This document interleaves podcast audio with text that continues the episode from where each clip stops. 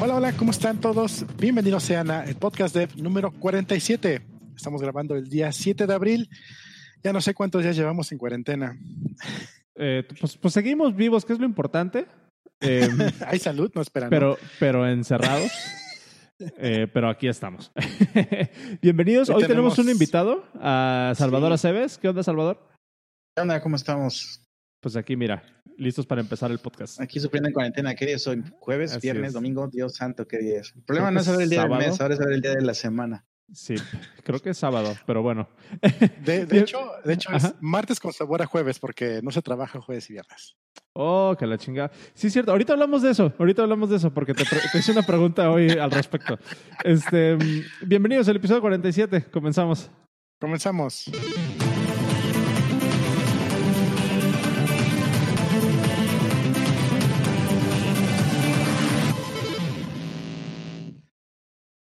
Ah, pues A ver. seguimos. en, en la, en la mañana, o bueno, hace, hace ratito, este, güey, Hace ¿qué hora- ratito. ¿a, a qué hace ratito? ¿Qué hora fue? Ya no me acuerdo. Güey. ¿fue como a las 7 de la mañana? No me acuerdo. Ya es Este- de noche. Ay. Este, mm, publican en, en, la, en la chamba, ¿no? Que, bueno, eh, básicamente como los lineamientos de cómo vamos a estar funcionando en Semana Santa y de repente me acuerdo y digo, oye, sí es cierto, es Semana Santa, ¿qué pedo? Y le digo, le escribo a Cero así como de, oye, güey, aquí tenemos vacaciones en Semana Santa, porque nunca he tenido, creo que nunca he tenido vacaciones calendarizadas. O sea, nunca he tenido la, el- el- las, las vacaciones de, de ley, por así decirlo. Siempre, siempre había estado así como de, de, ah, pues tú las pides cuando, cuando, cuando quieras tomar vacaciones y, y listo. Pero pues ahorita ya es así como, ok, es Semana Santa y supuestamente jueves y viernes no se trabaja. ¡Yay! Cuatro domingos. Cuatro domingos más. más, exactamente, cuatro domingos más que, güey, o sea, Arturo, yo creo que yo no tengo Semana Santa aquí. Digo, nadie me ha hablado de no trabajar. La, la última vez que te pasó eso, fuiste a trabajar y eres el único. Te vi la chinita. Y todos los demás en su casa. güey. Eso fue el día del... del de Patriotas, gracia. ¿no? Sí, Ah, el Día de gracias. El día del presidente. No sé qué día fue y voy yo y no hay nadie en la oficina. Y yo, ¿qué demonios? Es un episodio de punk. Voy a comer unos tacos de enfrente. Y en eso pregunto y me dice mi compañera, este, Morri, oye, yo también estoy en la oficina y no hay nadie. Y yo, ¿qué pasó? Y ya nos dice el jefe, ah, hoy era festivo. Y yo, ah, by the way, hoy no tenían que venir. Dice, dice Necrox aquí en el chat, en México no son oficiales, pero se dan por lo general. En Mérida dan vacaciones por carnaval, por ejemplo. Ay, Ujú. madre, estos pelanas. Depende de, depende de, de, así que cómo lo quieran tomar, pero por ejemplo, los bancos no trabajan. Y de Sí. hecho ya nuestro proveedor de banco o de banking, por así decirlo, también ya, ya nos dijo mensaje, ¿saben qué chavos? No vamos a chambear jueves y viernes, ¿eh? Actúen acorde. eso es cada año, ¿no? Ellos no, no, no trabajan jueves y viernes, creo. Sí, pero pues Pero bueno, igual, sucursales igual está interesante. ¿qué es eso? ¿Cómo? Sucursales físicas, ¿qué es esto? Mientras no Ah, sirve sí. la aplicación, Ahí justamente es donde entra la pregunta, ¿no? Que ¿qué vamos a hacer? Pero, pues bueno, si fuera por, o sea, si fuera cualquier otro año, no habría este issue. Pero ahorita, pues con la contingencia y todo eso, estamos viendo de que hay gente que, que chambea destajo en, en nuestra chamba. Pues no destajo, pero sí por comisión. Entonces, eh, queremos ver, quieren ver si pueden aprovechar estos días para pues, chambearle. Y como somos nosotros de ingeniería, pues tenemos que dar soporte. Entonces, eh, Va- Digo, vamos vamos a tener que, que navegar la situación, pues digamos, ¿cómo, cómo, ¿cuál es, la, cuál es la, la frase? Así como de usa tu mejor juicio. Exacto, o sea, además, nosotros en ingeniería, y Salvador lo sabe muy bien, no importa qué día sea, no importa qué hora sea, te van a estar llamando para preguntarte cualquier cosa. Salvador y yo chambeamos, teníamos eh, un- una aplicación que se moría a las 3 de la mañana cualquier pinche sábado. Entonces, pues tenemos que estar al tiro siempre. Y, y eso es igual en todas las empresas donde estamos en, en ingeniería y tienes que dar soporte de alguna u otra forma. Ya. Sí, Es lo que- pero, pero bueno, digo, afortu- afortunadamente siento como que tenemos este, como que esa, esa buena conciencia de, de, de hacer el, de hacer la chamba y estar disponibles, pero yo sí abogaría como por eh, darte un tiempo para ti, ¿no? O sea, como, como relajarte, o sea... Y siempre hace falta, ¿no? Es como cuando estás de vacaciones y aunque son pocos ingenieros, siempre es feo tener que hablarle a alguien cuando esté en vacaciones, ¿no? De por sí. De por sí. Y si le sumas el estrés de toda la situación, sí está, está, está canijo. Este, pero a ver, ¿qué, qué tal? Este, Chava, ¿hace cuántos, cuántos episodios, hace cuántos que no, que no estabas acá? ¿En, cuál episodio estuviste? Ya no me acuerdo. Meses, no me acuerdo. este del COVID, yo siento que ya pasaron varios años, pero no. Sí, cabrón. como, el meme de, de, de, Titanic. Han pasado tantos años. 84 años. No, pero, pero a ver, chava, preséntate. ¿Qué onda? Bienvenido al podcast. Este, platícanos para las personas que no te conocen. Y este, preséntate, dónde te encontramos y cuál es tu background. Ah, pues mi nombre es Salvador, mi background es, pues he hecho varias cosas durante diferentes periodos. Supongo que cuando empecé, empecé programando, luego me dediqué a redes, casi 10 años. Hice un par de empresas, algunas con cero en su tiempo en Cancún de desarrollo y después de redes regresé a desarrollo cuando ya empezaron otra vez a pagar bien. y he vivido en varias ciudades y ahorita estoy trabajando en Frisco, al norte de Dallas, que es un condado que está como es pues, un poquito más pegado a Oklahoma, ¿no? Pero sí, al norte de Dallas. En, en Frisco, Texas. Años. Oye, ah, se me hizo interesante. Frisco, Texas. Me, me, llamó mucho la atención eso que, que, dijiste ahorita de cuando volvieron a empezar a pagar bien, ¿o cómo dijiste? Sí, bueno, hubo un tiempo que me dediqué a redes en el 99, 2000. Okay antes del, bueno, hubo apogeo del Internet y luego desapogeo del Internet, pero hubo un tiempo donde no se ganaba muy bien siendo desarrollador. Y en ese tiempo me dediqué más a redes, que era lo que estaba funcionando mejor. Seguía desarrollando, pero más que nada me especialicé en redes. Y durante esos 8 a 10 años estuve en esta empresa trabajando en redes, pero al mismo tiempo estuve haciendo cosas de desarrollo, pero luego empezó a resurgir la parte de desarrollo fuerte. Y por fuerte me refiero a que estaban pagando mucho mejor y regresé a desarrollar. Cero no me dejará mentir. Claro, nunca dejamos de desarrollar, pero de alguna manera, en un tiempo los, los, las estrellas de, TI eran los, la gente de redes. Yo me acuerdo cuando estaba empezando en el 98 y llegó alguien de Red 1 y cobraba 100 dólares la hora por configurar ruteadores, ¿no? Entonces fue cuando dije, eso es lo que quiero hacer ahora. no, no le cobrar 100 dólares la hora. Sí, yo haciendo aquí programitas en, en este, en, me acuerdo que estábamos usando SQL Server y Visual Basic. Y volteo y voy al cuate configurando. Y bueno, ¿dónde? No, pues vengo de México, me pagan 100 dólares la hora por configurar ruteadores. Y yo, hmm, googleando. Bueno, no es cierto, en ese tiempo estaba usando Yahoo. Yahoo ando. ¿Cómo Y ya aprendí de Cisco todo esto y me especialicé en, este, en instalaciones de redes y eso fue lo que hice un buen rato, ¿no? Pero me ha ayudado mucho porque aprendí la administración de servidores y todo esto y es bueno saberlo, creo. Sí, sí está bien interesante porque va como, va como en olas, ¿no? O sea, de repente, este, como que, como que las, las bases, esto de redes y de crear estas instalaciones y demás, de repente paga muy bien y llega como un momento donde se estabiliza y llega como un plateau y ya después como que le pierden el interés y ahora se enfocan en, software. A mí en lo personal... ¿Cómo? ya es más un commodity. Ya muchas empresas ya no requieren tantas instalaciones de redes. Todo lo usan como software como servicio. Entonces ya no es este tan demandado más que por corporativos, ¿no? Yo, yo creo. Antes era un poquito más, más este, menos común que los, la gente tuviera servidores sin tener un site. Sí, sí, sí. No sé si me explico. Eso cambió toda la dinámica de la profesión de redes. Por redes me refería a redes y servidores y ese tipo de cosas, no solamente redes, pero Claro, es, que, es que, por ejemplo, ahorita dice, dice Iván aquí en el chat, sinceramente yo estudié telemática por algo similar, me dijeron que ve dinero. Es que está bien interesante, a mí esta parte de, de, o sea, de telemática o de, o de redes, este, a mí siempre me lo vendieron como, como instalación de redes o como mantenimiento de redes. Y yo cuando intenté aprender sobre redes y cuando intenté aprender así sobre, sobre networking y sobre todas estas cosas, no me gustó, me frustró muchísimo. Yo creo, ahí va el asterisco, que es porque cuando lo intenté aprender, lo intenté aprender en Windows.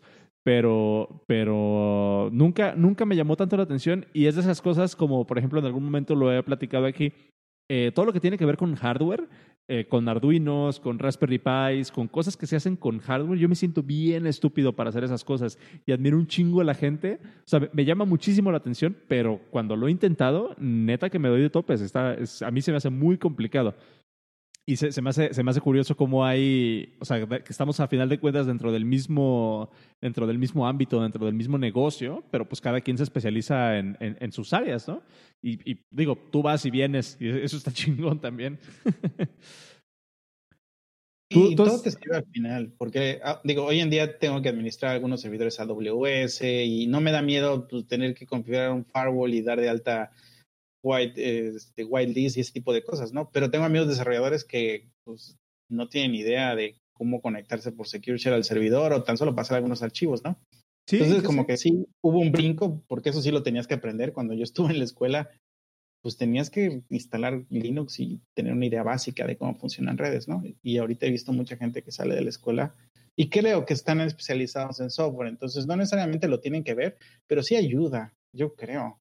O sea, al final del día tienes que saber cuánto cuesta la aplicación en bytes y, saber cómo hacerla más ligera también te ayuda a entender la parte de ruteo. En, en el último Meetup, cuando todavía se hacían Meetups, si están escuchando esto en el, en el futuro, este... en la parte apocalíptica. Ajá, después de los zombies. Después de los zombies, cuando, cuando todavía se nos permitía la interacción humana, en 2000, a, finales, a, inicios del 2020.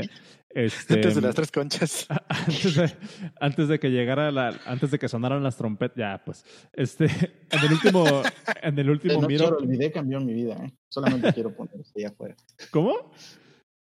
El video cambió mi vida, ¿eh? Ay, güey, ahorita, ahorita, hablamos de eso. Porque el episodio pasado también este, este Toño se aventó unas buenas. Este, y ahorita, y ahorita quiero hablar, ahorita quiero hablar de eso. Este, pero, por ejemplo, es, algo que, que, yo les decía en el, en el, en el miro pasado que hubo, se me acercó un chavo a preguntarme así como de, oye, este, no sé, estoy pensando, me dice, me quiero meter en la industria, pero a mí me, me, gusta mucho, me llama mucho la atención la administración de los servidores, pero no sé si sea un mercado este, con demanda. Y yo así de, uy, compa, no mames. solo cámbiale de nombre, llámale DevOps. Llámale DevOps. servidores AWS. Exactamente. Estás del otro lado. Exactamente, porque es lo que yo le decía, güey, o sea, DevOps es una de las chambas mejores pagadas ahorita porque es un, es, no sé, ¿tú, ¿tú cómo lo caracterizarías, Chava? Este, ¿Que es difícil o es un tema como oscuro? Porque yo le decía, este, es que DevOps es muy bien pagado porque nadie lo quiere hacer o nadie sabe hacerlo. ¿Cuál crees que sea tú la, la razón? Pues lo que pasa es que requieres un buen background de servidores y de sistemas operativos y mucha gente se lo salta con tal entrar directo a, a desarrollar. Entonces realmente el problema es que no es tan fácil como entrar a FreeCodeCamp y aprender programación, entrar a un XXX y aprender a este, administrar un Linux o llevar seguridad de una base de datos o este, distribuir llaves públicas para poderte conectar. Hay muchas cosas que van de, con la mano, ¿no? Es más, hasta la fecha, es, digo, a mí me cuesta trabajo cuando tengo que hacer un pipeline porque luego tienes que ver que las pruebas pasen, de ahí hacer un deployment, pasarlo a un CDN, invalidar el caché. Hay muchos procesos que están cambiando y, muy rápido, ¿no?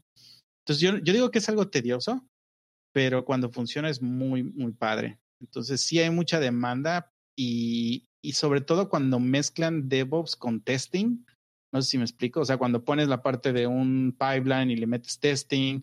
O sea, como de continuous integration y continuous delivery, ¿no? O sea, ¿eso te Exactamente. Sí, cuando metes esas tres cosas en, DevOps, se convierte este, en algo de mucha demanda. Y a la gente que entrevista, este, le encanta ese tipo de temas y hay bastante demanda. Claro, no es la misma demanda que desarrolladores de front y de back, pero sí hay una demanda fuerte. Es como el, el DBA, ¿no? El DBA ha cambiado bastante de rol. Sigue habiendo demanda, pero este, DevOps todavía más porque no solamente son corporativos, también startups necesitan esto pero es en diferente fase, no es en la misma fase que el startup tiene seis meses que salió. A los seis meses no les importa, nada más quieren empujar a Master y que, sobrevivir otro mes. Pero ya una vez que llegan a un punto como, como este, la pandemia, ¿no? una vez que la, la curva empieza a bajar, pues ya te empieza a preocupar por la deuda técnica que traes. Y eso implica poner una buena integración continua, poner testing y administrar seguridad. A menos de que seas un eterno startup como Zoom y te valga gorra, ¿no? Eso es a lo que iba a llegar ahorita. Qué bueno, qué, qué bueno. y la deuda valga gorro, pero bueno. O sea, Esa qué, fue la transición bueno, al tema. Qué bueno que lo mencionas. Pero a ver, a mí se me hace, se me hace bien curioso y, y ya ahorita te dejo hablar, Cero. a, a, mí se, a, mí se, me hace, se me hace muy curioso como, por ejemplo, yo como espectador de la industria, ¿no? Vamos a, a, llamar, yo soy pues bien tonto, ¿no? Y yo, pues no sé.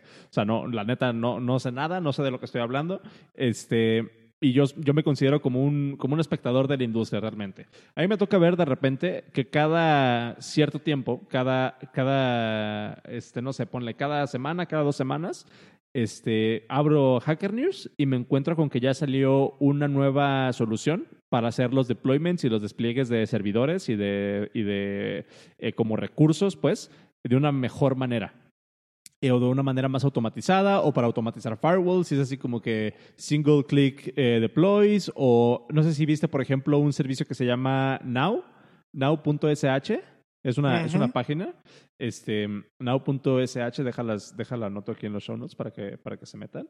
Este, de repente salen ese tipo de servicios como que intentan cubrir el rol precisamente de estos, de estos, eh, pues de, estos, de estas figuras en la industria, ¿no? Que son como los DevOps y los administradores. Y se me hace curioso porque, o sea, ¿qué, qué, significa eso? O sea, ¿significa que queremos que esa posición desaparezca? O sea, queremos, por, o por qué no vemos lo mismo, por ejemplo, para otras áreas de, del desarrollo, como el desarrollo de aplicaciones tal cual? O sea, o, o creen que si los vemos, se me está yendo algo. ¿Tú qué opinas, Cero?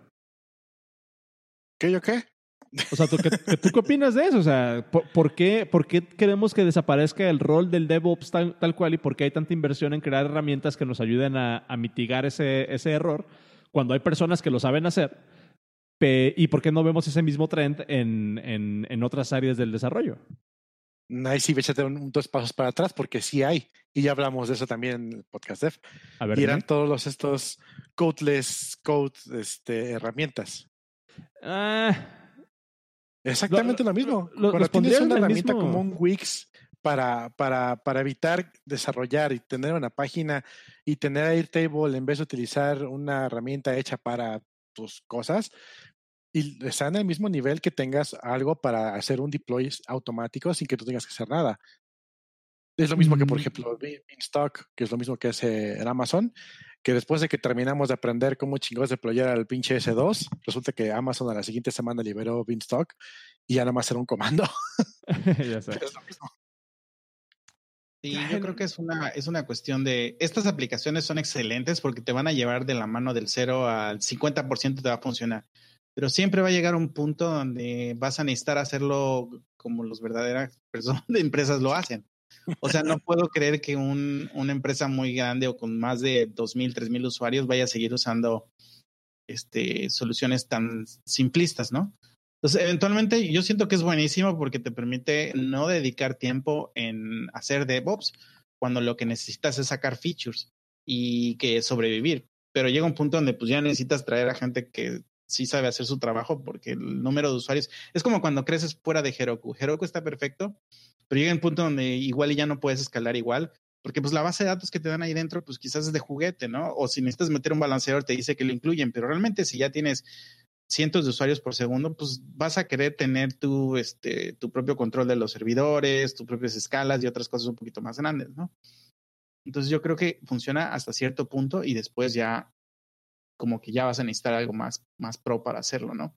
Interesante. O sea, entiendo, entiendo los, los puntos que, que, mencionan ahorita, pero no sé, no sé por qué yo no pondría, por ejemplo, Wix al mismo nivel que una herramienta para hacer despliegues como, como Sate o como, no sé, dime, dime otra herramienta para, para orquestar o como Chef. Porque, porque siguen, o sea, no sé, siento que como, como que son diferentes. Eh, pero bueno, a lo mejor, a lo mejor no, no, está, no, es, no es tan relevante incluso. Pero quisiera, quisiera retomar ahorita el, el, el, tema que mencionó, que mencionaste tú, Chava, de la, de la parte de, de que te pasa como Zoom. Este, sí están todos en contexto de, de qué pedo con Zoom, que ha estado pasando con Zoom, ¿no? Sí. Meses rogándole a, a, la, empresa donde estoy y la empresa hermana que, que, dejen de usar Zoom por el amor de Jesucristo. A ver, pero hay que aventarnos ese, ese debate, porque hay, hay, que aventarnos ese debate porque, porque ¿por qué quieres que desinstalen Zoom? ¿Por qué quieren que, que, que dejen de usar Zoom? Es, es, más un, es más un problema de, de, seguridad y aparte, aparte de que es un problema de seguridad, tienes problemas con las sesiones que es fácil de adivinar el número y están entrando la gente. Videos grabados que ya tienen acceso, que eso fue lo que apenas salió. El servidor que dejan instalado en el cliente, eh, ahí este, lo, instalas en el cliente y te deja un puerto abierto. Realmente, ¿qué tan permisiva es la gente con tal de no salir de su zona de confort? Eso es lo que me sorprende, ¿no? O a veces digo, bueno, igual alguien, igual el dueño de la empresa, pues está, tiene algo invertido de acciones en Zoom. Pero digo, bueno, ¿hasta qué punto vamos a aguantar a un software? Porque pues es tan fácil de usar y nada más tienes que dar un clic como para... decir, ¿no? O sea, ya hay más opciones y, y, y la gente eso me dice mucho sobre pues, la gente deja de valorar la, la, la, seguridad y la privacidad. Igual que mucha gente sigue escuchando la música en YouTube porque les importa un carajo la calidad y el ancho de banda y demás, porque simplemente es conveniente, ¿no? Entonces, este, pues sí, eso es, eso es una cuestión. Ahora, estar en la zona de confort pues va a tener su precio. Y hay empresas que ya lo están pagando y en, en, webinars y demás, donde pues están perdiendo bastantes puntos de reputación porque les pasan tarugadas cuando tienen un webinar con decenas o cientos de clientes. Y va a seguir pasando hasta que no aprendan su lección. Sí, o sea, e, está interesante. A mí, a mí lo, que, lo que me llama muchísimo la atención de esta, de esta parte es precisamente este efecto, ¿no? De, de, de lo que comentabas hace rato. O sea, Zoom eh, porque el, el, contexto de todo esto, pues, es de que, de que Zoom últimamente ha tenido como que una tras otra. O sea, todos los días sale una nueva cosa que Zoom hizo mal, ¿no? Y que, y que Zoom, este, algún lugar por el que te pueden chingar si estás usando Zoom. Y sí, está interesante. Es deuda técnica. Es, deuda, técnica. Pero, y les ha valido madres. Y el tipo tiene 5,7 no. millones de dólares de valor y en la bolsa y está en la lista de Forbes y no, no lo arreglan. Tienen meses sabiendo todos esos problemas y les vale madres. Pero fíjate, no o sea, yo, yo me, o sea, en, en, episodios pasados he sido como que muy crítico de Zoom. Este, y he dicho así como que, ay, no manches, pinche software madreado, que es, por ejemplo, cuando lo veíamos, cuando hablábamos de, de, que te instalaban un servidor en la Mac para que pudieras, este, para que pudiera iniciar la, la pantalla, o sea, pudieras iniciar la, la, llamada más rápido sin tener como interacción y que Safari no te dijera, esta aplicación quiere abrir, esta página quiere abrirte la aplicación, sino que llamaba a localhost y se dejaba abrir y bla, bla, bla. Este, lo critiqué mucho, o sea, y si dices así como que no mames, no saben lo que están haciendo. Todo esto que ha pasado, eso que decías de que un güey encontró una forma como de, de hacer sniffing en los, en los buckets donde se guardan los videos porque puedes adivinar el, el nombre, tienen un, un file name eh, pues como con cierto formato y básicamente lo puedes adivinar. Entonces encontró como 15 mil videos este, de, de llamadas pero después, o sea, salió un, no sé si leyeron, que los voy a dejar en los show notes, el podcast.de diagonal 47, salió un mensaje que el CEO de Zoom escribió, donde básicamente da la cara de todo lo que ha pasado. No sé si le dieron una, una chance de leerlo sí. ustedes. Sí, sí, sí, sus acciones que están tomando, las que van a tomar, que van a dejar de hacer features para invertir tu tiempo en, en, en arreglar problemas de seguridad, ¿no? Güey, o sea, a ver, noto como un tema de, de, ay, están bien pendejos en tu, eh, o sea, en, en, en, tu tono de voz. Eran 1500 posts en Hacker News de seguridad de Zoom desde hace años. O sea, okay. no, no es algo que pasó hace tres meses. Les ha valido madres por años. O sea, pero yo, yo siento el como problema que... no es de ahorita, ¿no? O sea, simplemente sí, no, hay más usuarios. Bueno, pero, aunque, pero, aunque la, la, pregunta sería igual y los están atacando porque es el más grande. Ah, es que, que, si fuera Skype sería un problema con Skype. ¿Qué pasa no, que si fuera cualquier otro sería ese otro? Es que espérame, o sea, esta situación, eh, en todo esto que he estado leyendo y opiniones que he estado escuchando en internet y así como que demás charlas, esta uh -huh. situación precisamente lo que le está pasando a Zoom caía en la cuenta que esto es exactamente el, el te lo dije de todos los startups que dicen, Ah, sí, vámonos con el MVP y después lo arreglamos, después lo arreglamos, después lo arreglamos. Sí, vamos a hacer la aplicación en React Native y ahorita para sacar el MVP y después la arreglamos y después la arreglamos. Nunca ¿Qué pasa? llega ese mañana. Uh -huh. Nunca llega ese mañana hasta que de repente tu producto explota. Y sí, obviamente, es una mientras... negociación fuerte, ¿eh? es una negociación bien fuerte. Sí, pero o sea, imagínate, en, en, el blog post que sale, en el que sale el CEO de Suma a decir qué pedo, este, ellos dicen, el promedio de usuarios diarios que tenían en, en Zoom era de 10 millones. Hace unas semanas, esa madre explotó a 200 millones de usuarios diarios. Obviamente, mientras más usuarios tengas, mientras más usuarios usen tu plataforma, y desde el primero que, que se dé cuenta de que algo está mal y, y dé el pitazo, ahora tienes 200 millones de usuarios, o sea, de 200 millones o 400 millones de ojos viéndote todos los de días. víctimas, de posibles víctimas. Sí, o sea, una Sí. forma de verlo es de posibles víctimas, pero vamos a ponernos del lado de los desarrolladores, vamos a ponernos del lado de, de- de los project managers o de los tech managers o de los directores. Este, esto exactamente que está pasando es al mismo tiempo lo mejor y lo peor que le puede pasar a tu startup. O sea, si lo vemos desde ese punto de vista, siento Pero que hay ¿por qué una, una pero- lección, una lección Sí, bien grande que aprender de ahí. ¿Cómo? Está pasando en el momento, cuando estás subiendo te pasan ese tipo de cosas.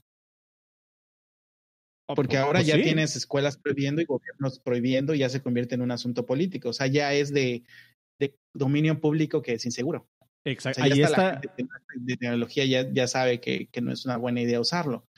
Entonces, igual y hay muchas estrategias para manejar la deuda técnica, pero te puedo pues, asegurar que hay un equipo en- dentro de Zoom que está encabronado y que lleva meses diciéndole o años diciéndole, oye, güey, ya es hora de arreglar estos pedos. Oye, güey, ya es hora de arreglar estos pedos. Y te aseguro Y que ese equipo son los desarrolladores. O sea, ese, ese, ese grupo de personas son desarrolladores. Y, y, y yo, sí, yo sí veo, porque he estado en startups, donde, donde este, los managers son así como que, no, no, no, eso no importa ahorita, eso no importa ahorita. Es un fail del product owner y del product manager, no es un fail de un desarrollador. En- Estoy exactamente. casi seguro que los fails están a nivel administrativo. No puedes culpar a un Exactamente. desarrollador porque él pone las, las prioridades en base a lo que te dicen que tienes que hacer. Y eso nos pasa a todos. Al final del día, nosotros teníamos un documento, bueno, tenemos un documento que le llamamos el documento deuda y ahí anotamos todo lo que nos gustaría hacer mejor.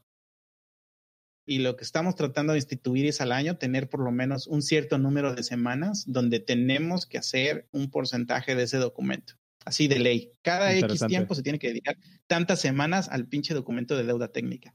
Y ese documento de deuda técnica está prioritizado y está documentado con las posibles, posibles consecuencias de no arreglar lo que pusimos ahí que había que arreglar. Que luego lo dejas en los, en los- en los comentarios, ¿no? Dios me perdone de esto que voy a escribir aquí, pero o sea, mejor ponlo en un documento y pon la posible solución y un tiempo estimado de cuánto se va a llevar a arreglar. Exactamente. Yo Entonces- creo que los managers quizás lo van a leer mejor. Sí, pero eh, o sea, a eso, a eso voy precisamente. O sea, estoy abogando por nosotros. Siento como que, como que, como, como que salió el tono un poquito. O sea, como que no me di a entender también. Yo estoy abogando así como de que, a ver, project managers y gente a cargo de proyectos, por este tipo de situaciones, es en el que, en el que tienes que estar cuidando la deuda técnica. Porque sí, o sea, yo me, yo, me imagino, o sea, que, que cuántos desarrolladores, o imagínate, por ejemplo, vamos a poner el contexto, ¿no? Te puedo asegurar, ahora, ahora que ya sabemos todo este contexto, te puedo asegurar que la situación en la que una, una persona, o, o sea, te instalaban un servidor local, te puedo asegurar que fue lo que pasó, ahorita que, ahorita que lo pienso. Tenían un requerimiento, le dieron rienda suelta a un desarrollador inexperto o a un desarrollador eh, que no tenía como que un, un entendimiento completo de la plataforma, que a lo mejor es un error, o trajeron a un consultor o hicieron algo así. Se entrega este feature y el product manager o el product owner, lo que sea, tampoco tiene entendimiento sobre la plataforma. Entonces hay algo mal ahí. Yo me imagino que hubo un momento en el que alguien dijo, oigan, esto está mal, la forma como estamos haciendo esto está mal. Pero ¿qué, qué, qué pasa? Aquí es como una, una situación bien complicada porque, uno, tenemos la situación en la que Zoom es un producto, y ellos mismos lo dicen, es un producto que estaba pensado para enterprise. Y todos sabemos cómo son las empresas que trabajan para enterprise. El, desarrollo de las el desarrollo que sucede en estos productos que están enfocados para enterprise por lo general eh, es de una manera en la que yo le llamo como contract based development que es mientras nos dé dinero vamos a hacerlo. Porque tenemos que llegar al siguiente contrato tenemos que llegar a la siguiente meta que nos den los investment, que nos den los investors no tenemos que llegar tenemos que llegar tenemos que crecer. Y entonces en ningún momento va a tomar importancia arreglar este issue que es un issue a nivel de seguridad, pero que no figura dentro de la lista de prioridades ni del product manager ni de, ni de la gente que toma las decisiones. Entonces, ahí es un fail bien grandísimo. Y esto lo podemos ver que es un fail bien grandísimo por cómo han reaccionado a, esta situación. Un fail bien grandísimo de management por cómo han reaccionado. Desde que empezó todo este desmadre de que Zoom, este, pues le encontraron todas estas fallas, han sacado, ya, o sea, han, han, sacado un chingo de actualizaciones y han estado arreglando bugs a diestra y siniestra. ¿Esto qué quiere decir? Que ya sabían que existían estos bugs, ya había un reporte de estos bugs, alguien ya sabía sí, claro. que existía y cómo arreglarlos. Simplemente no lo hacían porque las, porque las prioridades no estaban ahí. O sea, pero, pero por ejemplo, en esta última semana creo que han sacado tres o cuatro actualizaciones para Windows. Ya dijeron, vamos a pausar, vamos a pausar este, por 90 días features. los uh -huh. eh, nuevos features development y nos vamos a enfocar a, a, sacar, este, a sacar bug fixes. Güey, ya saben que hay un, un bug fix, pero esto que estamos viendo o sea, ya, ya, saben que hay un bug que arreglar o mil bugs que arreglar, pero esto que estamos viendo de cómo están reaccionando. Mensaje. Eso es un buen mensaje. Todas las empresas deberían tener un tiempo en el año. A nosotros, este, la última vez que lo hicimos, creo que fueron tres a cinco semanas, creo, donde dijimos, vamos a pausar y tenemos que hacer esto porque es una joda seguir lidiando con el mismo codebase que no hemos podido arreglar esto otro. Y qué bueno que son 90 días, pero yo siento que igual y deberían ser más, pero bueno, lo que necesitas tener es un equipo grande. Es que no puedes, lo que hacen muchas empresas es que dicen, vamos a tener un equipo que arregle los pedos, pero el problema es que terminas teniendo dos equipos, un equipo claro. que ocasiona los problemas y otro equipo que arregla los problemas. Y eso no es correcto, porque si tú tienes el equipo que ocasiona los problemas solamente ocasionándolo y al otro equipo solamente arreglando pedos, al que ocasiona los problemas nunca va a cambiar. Es como tener un equipo que hace testing y otro equipo que hace features. No puedes tener dos equipos separados que lo hacen. No funciona bien porque el que hace el feature le va a valer madre lo que el testing tenga que probar o hacer o, o, funcionar. Simplemente no cambian los errores de origen o no hacen mejores prácticas. Hay, hay una desconexión ahí eh, entre las prioridades y, y, yo siento que eso es una lección bien grande para todas las personas que están en una posición de tomar este tipo de decisiones.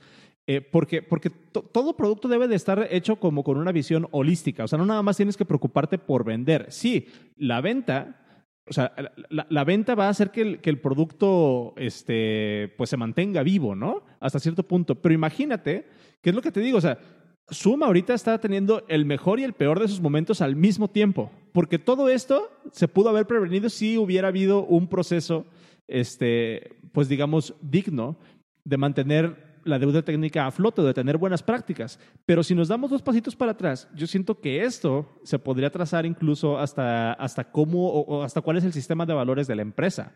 ¿no? Una empresa que tiene como un valor principal eh, la, la, la seguridad de los usuarios o la privacidad, en ningún momento hubiera pasado esto.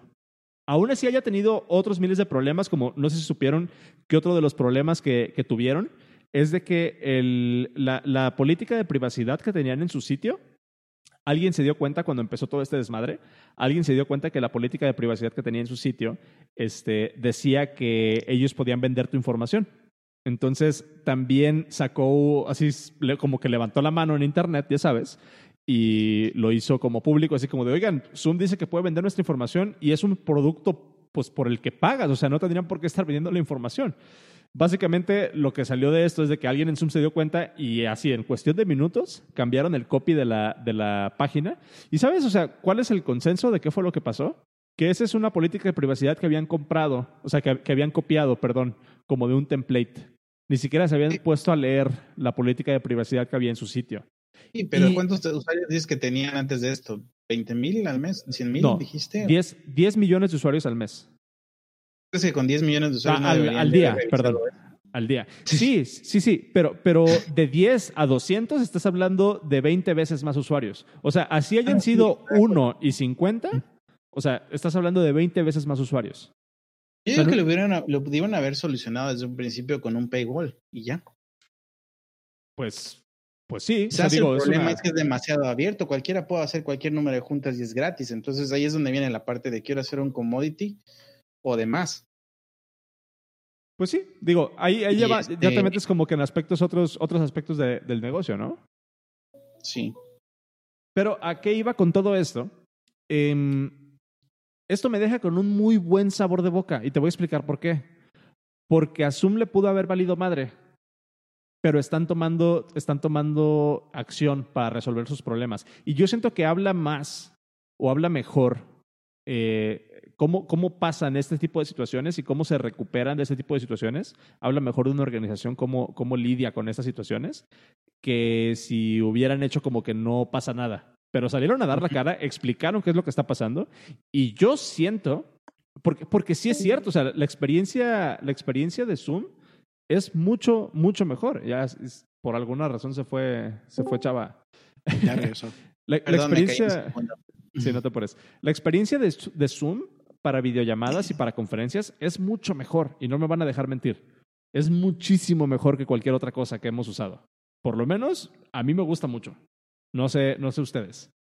A mí me gustó mucho Jitsi y creo que vale la pena también pensar en si necesitamos poner algo. O sea, si, si realmente vale la pena poner toda la infraestructura de comunicación de tanta gente en manos de una empresa. Porque aquí es donde yo también cuestiono la parte abierta, de decir, oye, ¿no crees que esto debería ser como la infraestructura pública de comunicación, como es el Internet? ¿Cómo peleamos que el Internet y demás deben de ser abiertos, de no debe haber este throttling del Internet y demás? ¿Y por qué no peleamos también la parte de aplicativa? O sea, también hay opciones privadas como Tox, Ejija y demás, donde manejan protocolos abiertos de comunicación. ¿Y por qué ponerlo en manos de una empresa donde pues ellos tienen acceso a todo esto? A todos tus videos, a todas tus conferencias, porque no hay inscripción de punto a punto, porque no hay inscripción, no hay, no hay políticas que realmente, es más, lo que acabas de mencionar, que ellos pueden vender tus datos. Pero pues, esa era una política de privacidad falsa, por así decirlo. O sea. Sí, ponemos demasiado en manos de una empresa y no estamos pensando en, solo pensamos en la comodidad, yo creo. Es que, por ejemplo, a ver, vamos a tomar el ejemplo de, ¿cómo se llama? ¿Gypsy o cómo se llama? Gypsy.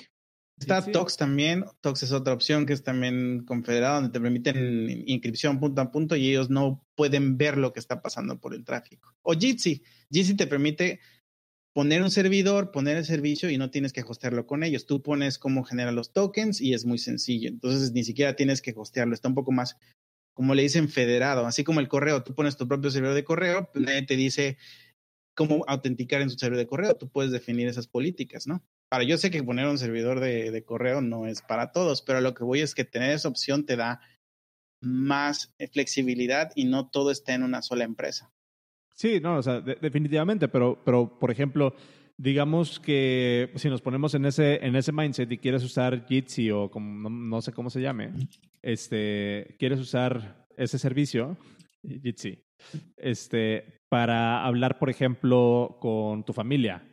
O sea, le mandas un enlace o que tienen que bajar algo? ¿Cómo funciona eso? Porque, porque no, solamente le mandas el enlace y ya. Uh -huh. Solo le mandas el enlace. Es, es, igual que Zoom. Es más, maneja, usa menos CPU que Zoom, en mi caso, en Linux y en Chromebook. ¿Y, qué, y qué tan Pero, caro es mantener el servidor para, para hacer esa El servidor corre en un Docker. Entonces tú lo puedes correr en tu máquina, lo puedes correr en Internet, o puedes usar su servicio gratuito, pero lo padre es que está en que si no quieres tú lidiar con un servidor, uses el de ellos. Pero si eres una empresa, que se está moviendo a móvil y todo el mundo lo manda hasta su casa, pues agarras y pones un servidor en, un microservidor en, en, AWS y lo montas y no tienes que preocuparte si el tráfico, si la, si la seguridad y la fregada lo puedes tú manejar. Y estoy seguro que si eres una empresa de más de cuatro ingenieros, cualquiera de ellos le va a tomar menos de una hora hacerlo. Pues sí. O sea, digo, es, está bien, o sea, pero, pero también hay, o sea, hay como, como herramientas, herramientas. Yo en lo personal, este, uh -huh. como dice ahorita, por ejemplo, el Dermael, que dice, que dice en el chat, es que me, me, dice arroba suanros, es que quieres, es que, es que sigues queriendo que todos sean como Apple y sea conveniente, debe de haber un balance con seguridad y usabilidad. Pues claro, o sea, qué mejor buscar el balance entre usabilidad y seguridad. O sea, y, y para mí, o sea, en lo personal, por ejemplo, si FaceTime, si toda mi familia usara, usara iPhone, o si tuviera iOS de alguna acceso a, a, iOS de alguna manera, pues sería FaceTime. Pero pues desafortunadamente también está la parte como de las plataformas, ¿no? Y, y yo me acuerdo, por ejemplo, que, que en aquel entonces eh, Steve Jobs había prometido que FaceTime iba a ser un protocolo abierto y nunca llegó a eso. Entonces, por ejemplo, sí. ahí, yo, ahí yo siento que, que, nos, que nos tenemos que ir más entonces como del lado de, de, de la parte esta de, de, de pues, güey, ¿Por qué si confías en una empresa y por qué no confías en otra? Ahora, hablamos de las, de las soluciones open source. ¿Cuántas veces no hemos discutido aquí mismo en este podcast el riesgo de las, de las situaciones open source? ¿Cuántas veces no hemos hablado de, de, cuando, de cuando de repente alguien este, hace un hijack de una librería que todo el mundo usa y de repente ya todas las instalaciones con cierta versión de Node están comprometidas. Ha pasado. Pero es que no solamente es open source, el hecho de que yo pueda poner este servicio en mi servidor, en mis propias instalaciones. Así si la otra cochinada se cae, por lo menos me va a afectar menos. Yo sé que las vulnerabilidades de seguridad van a estar, pero va a ser menos difícil que devenen el ID si yo tengo control de esto. No, no estoy dependiendo de que si a ellos se les cae su plataforma. O sea, no solamente es por la parte de open source, sino también este, es la parte de tu poder confederar tus propios servicios. Y si tienes a toda tu empresa trabajando este, en su casa, pues es una lana que se te va a ir por no dedicar una hora a poner tu propia instalación. Yo siento que hay eh, mucha gente va, va a pensar dos veces antes, debería pensar dos veces antes de usar estos servicios.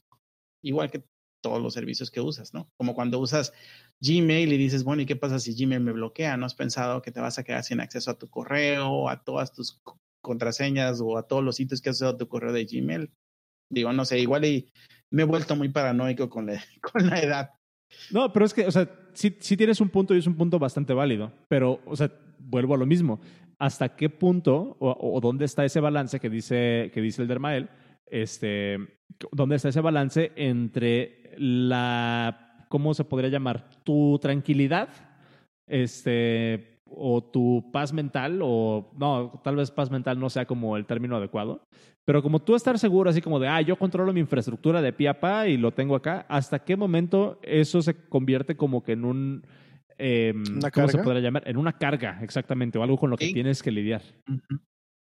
Entonces, no, a lo sí, mejor en balance, un entorno, un a lo mejor en un uh -huh. entorno empresarial, donde salga una empresa y diga, ok, no quiero usar Zoom, voy a instalar Jitsi para, para mi infraestructura, está bien. Uh -huh.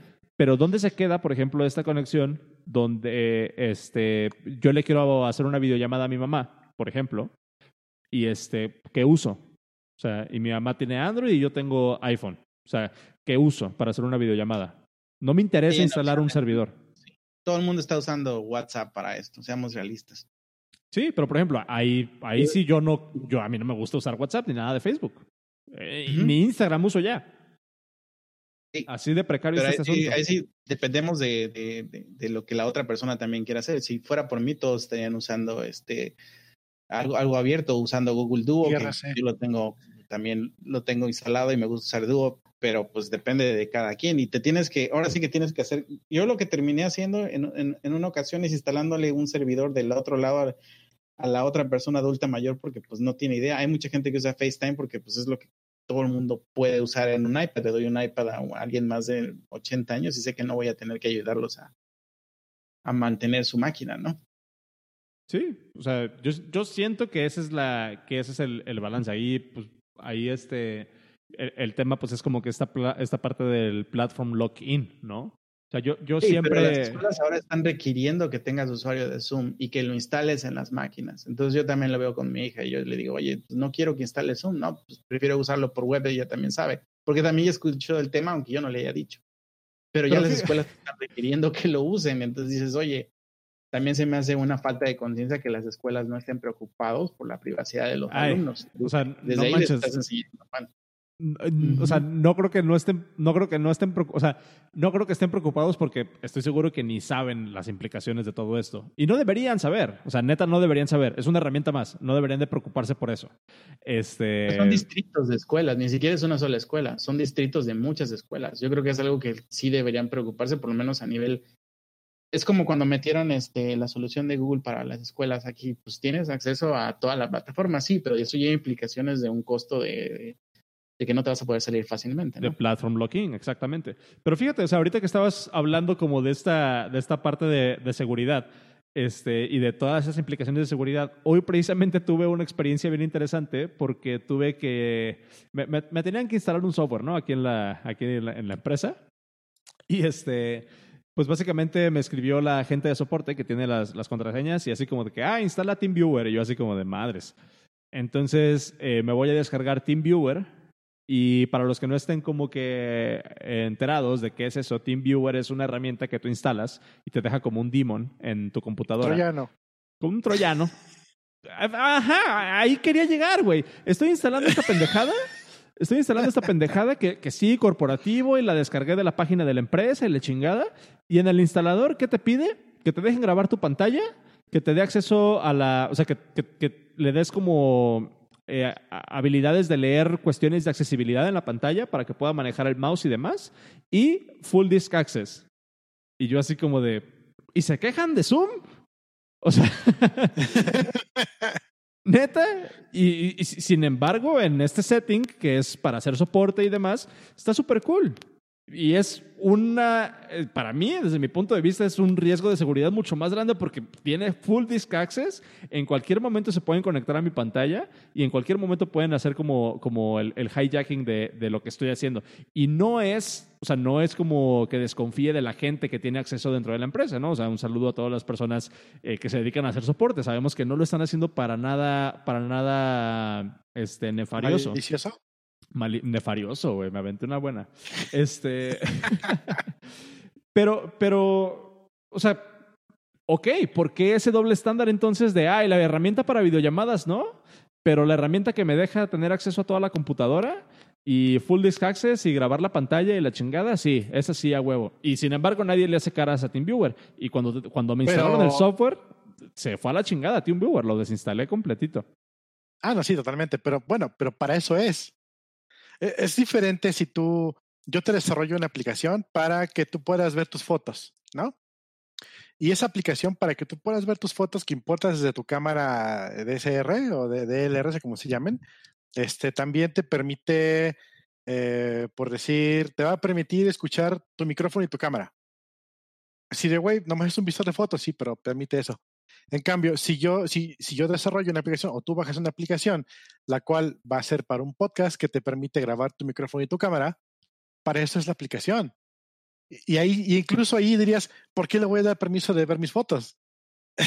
Entonces, realmente es, es justamente el, el, scope de cómo lo estás usando. Si la aplicación A tiene propósito X y te está preguntando por cosas Y o hace cosas Y que no son de propósito X, ahí es donde levanta la ceja. Pero si la aplicación está haciendo para lo que está diseñada y para lo que está, eh, lo que va a utilizar, está totalmente correcto. Eh, pero, o sea, no es que, por ejemplo, no es que Zoom me haya pedido full disk access. En ningún momento Zoom me pidió full disk access. Y eso es peor, porque sí lo tiene. mm, ¿sí, sí bueno, ya lo, ya lo parcharon, pero lo tuvo en su momento. ¿Sí? Sí, fue uno de los primeros problemas que tuvo.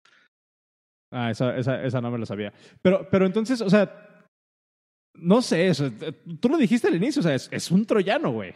O sea, sí. es, estás instalando virus disfrazado de software empresarial.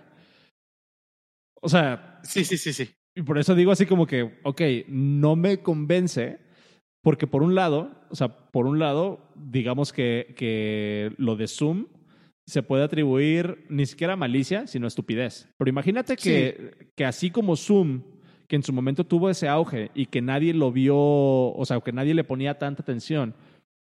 ¿Tú crees que ahorita, por ejemplo, TeamViewer vaya a tener el mismo search, el mismo crecimiento de, usuarios que tuvo Zoom y le, y le empiezan a encontrar ese tipo de fallas? Y cuando empiezan a encontrar ese tipo de fallas, ¿qué va a pasar? Porque Zoom sí tiene full disk access. Es justamente la pregunta. Pero así como decía en el chat, híjole, eso por ejemplo de que están haciendo que, pues sí, que está muy chido, que tienen su, su damage control y su crisis, eso es jerga empresarial 1.0. No, no, no, hay, no hay de otra.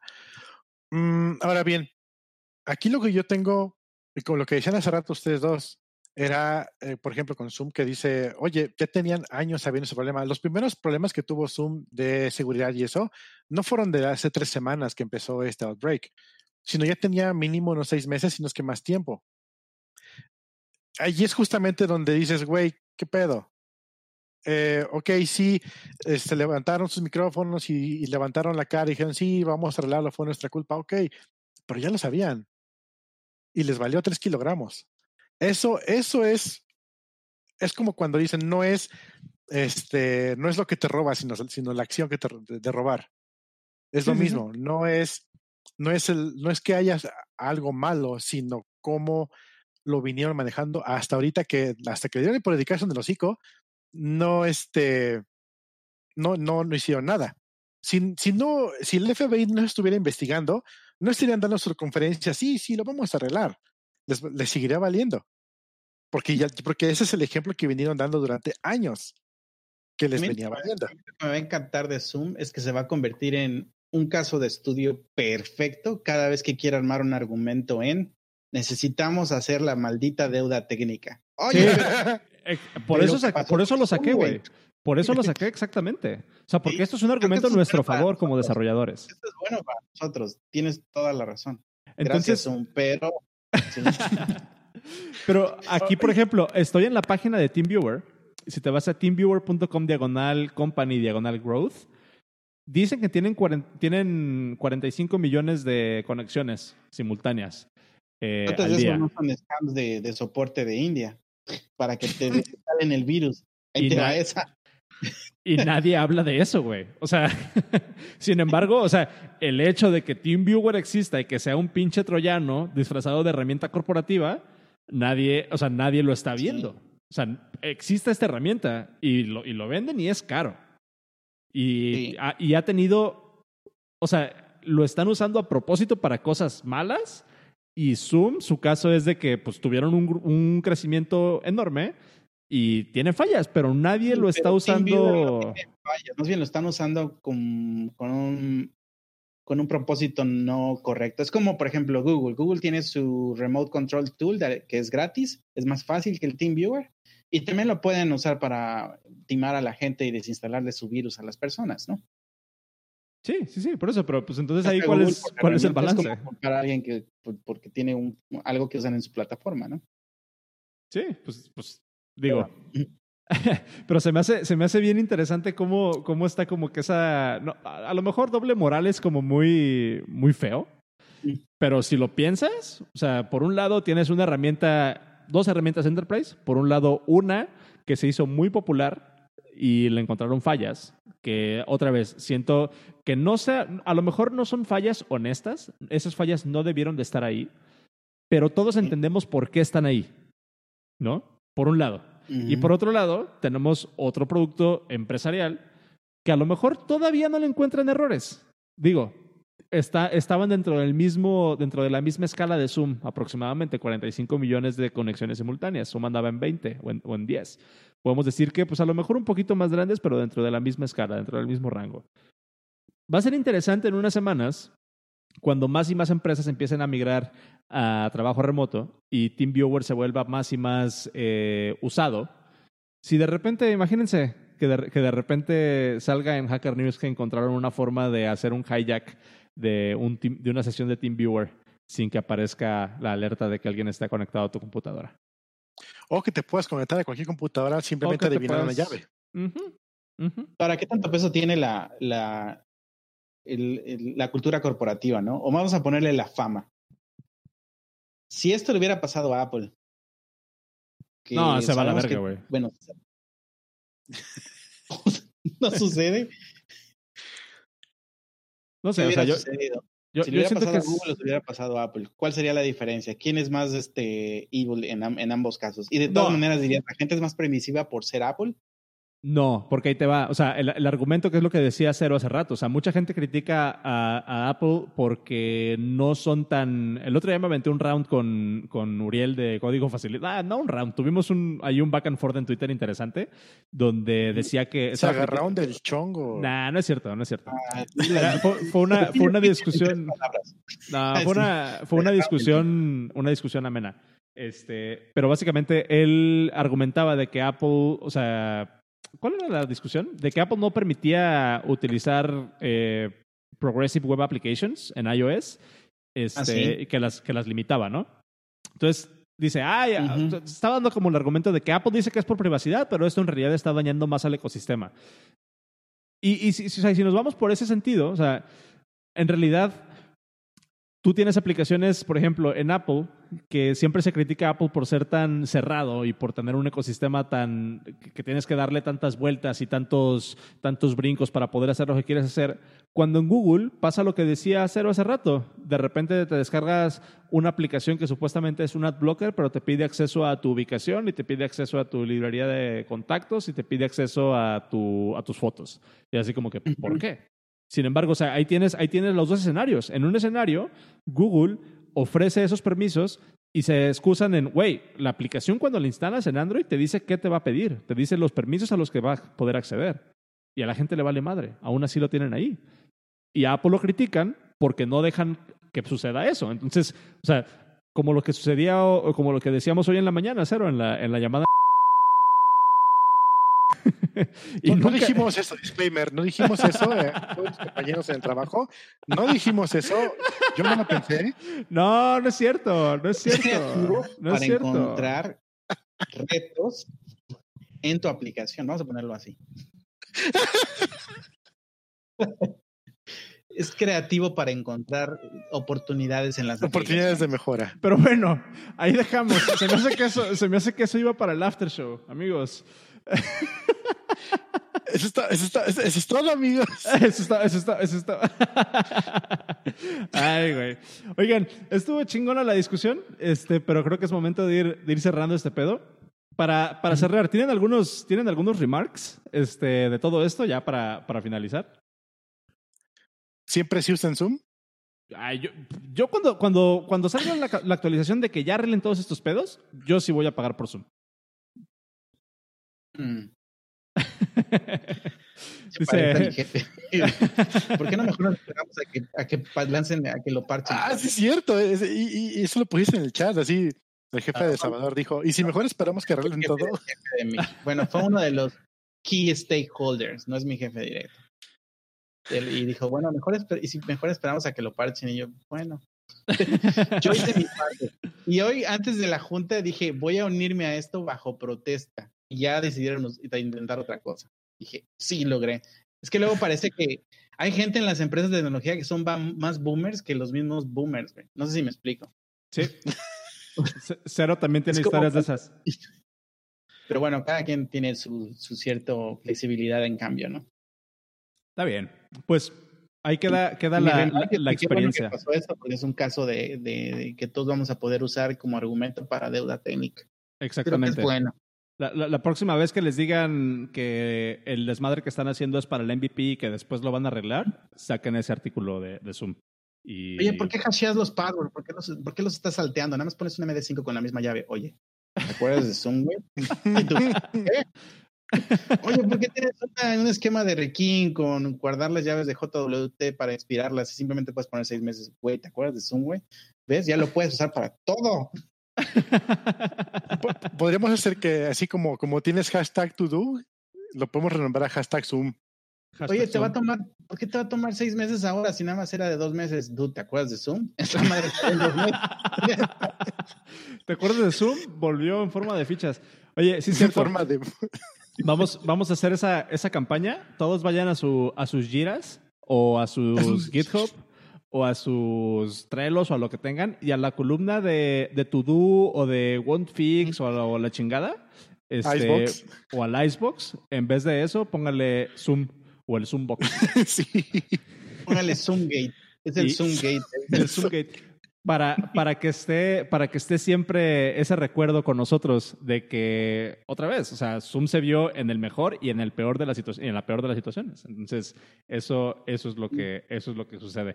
Eh, pues vámonos. Eh, muchas gracias a todos por acompañarnos. Estuvo chingona la discusión. Eh, muchas gracias, Chava. No sé si te quieras eh, meter tu gol otra vez para ver dónde te podemos encontrar y que la banda te siga. Híjole, pues no tengo muchos posts en mi página, salvador.aceres.mx, estoy en Twitter, tengo algunas cosas de open source que he publicado. Este, y bueno, en Twitter casi todos son rants, a veces me da vergüenza poner cosas ahí. Eh, y bueno, este, la empresa que trabajo es Tour Connect, pueden conocer más de la empresa, y la empresa hermana que se llama Colemol, que son los creadores originales de Material UI, que es un framework de Material para React y creo que es el de los más usados. Y bueno, de hecho, eso fue una de las razones por las cuales estoy aquí. Ese fue mi mega ultra comercial. Nice. Pues muchísimas gracias. Cero, ¿algo que agregar? Hoy casi, hoy estuviste muy callado, cabrón. ¿O no te oh, dejamos estuve hablar? tranquilo, estuvo, estuve de espectador. Estuve fangirleando todo el camino. se, se, puso bueno el, el, chat. Aquí estaba viendo, pero andábamos del chongo aquí, Chava y yo. Estoy en, el, estoy en el chat de Discord y yo, ¿qué? Si no hay nada desde hace dos semanas. Creo que están hablando de otro chat. ¿Por qué no me dicen que hay otro chat? Hay otro chat, por cierto. Hay otro chat. Hay, hay Ah, otro gracias. chat en, en, en live.elpodcast.de. Yo Este- unos mensajes. Tienen otro canal como el de mi familia, que son todos menos yo. No, Ay, güey. Si, si, en, si, en tu, si te preguntas por qué en tu, en tu grupo de familia nunca se pelean, te tengo malas noticias, amigo. qué raro que nada más hablan cosas que refieren a mi persona. Sí. Pero pues está bien. Cero, perdón, güey. Algo que agregar. Nada, nada, que nos sigan en redes sociales, ya saben, encontrarnos donde en twitter.com diagonal bajo el podcast. A mí me encuentran como arroba dragón, a Oscar lo encuentran como arroba suanros. Estamos en Telegram, en t.me diagonal el podcast dev, si no me equivoco. ¿Dónde más? Estamos en live.elpodcast.dev para que escuchen, para que vean el chat y pueden también escucharnos en vivo cuando estamos. Eh, Todos los también no martes olviden a las 8 de la los- noche. Martes 8 de la noche exactamente. Y no olviden, los miércoles a las 8 está el Noticiemo también por eh, Open Radios, que son los que nos patrocinan nuestro ancho de banda para live. Saludo a ellos, saludo a Toño y saludo a, a Luis Alcaraz. Y pues nada, creo que es todo. Y tenemos un Patreon también. Ahorita nos vamos a quedar grabando un episodio extra. Este, y ahí sí vamos a. a- a- ah, ahora sí hablamos de empresa conocida, güey. Hashtag empresa Órale. conocida. Hoy sí. Vale, pues. Está bien. Nos vemos. Eh. Patreon, patreon.com de el podcast. Dep. Adiós.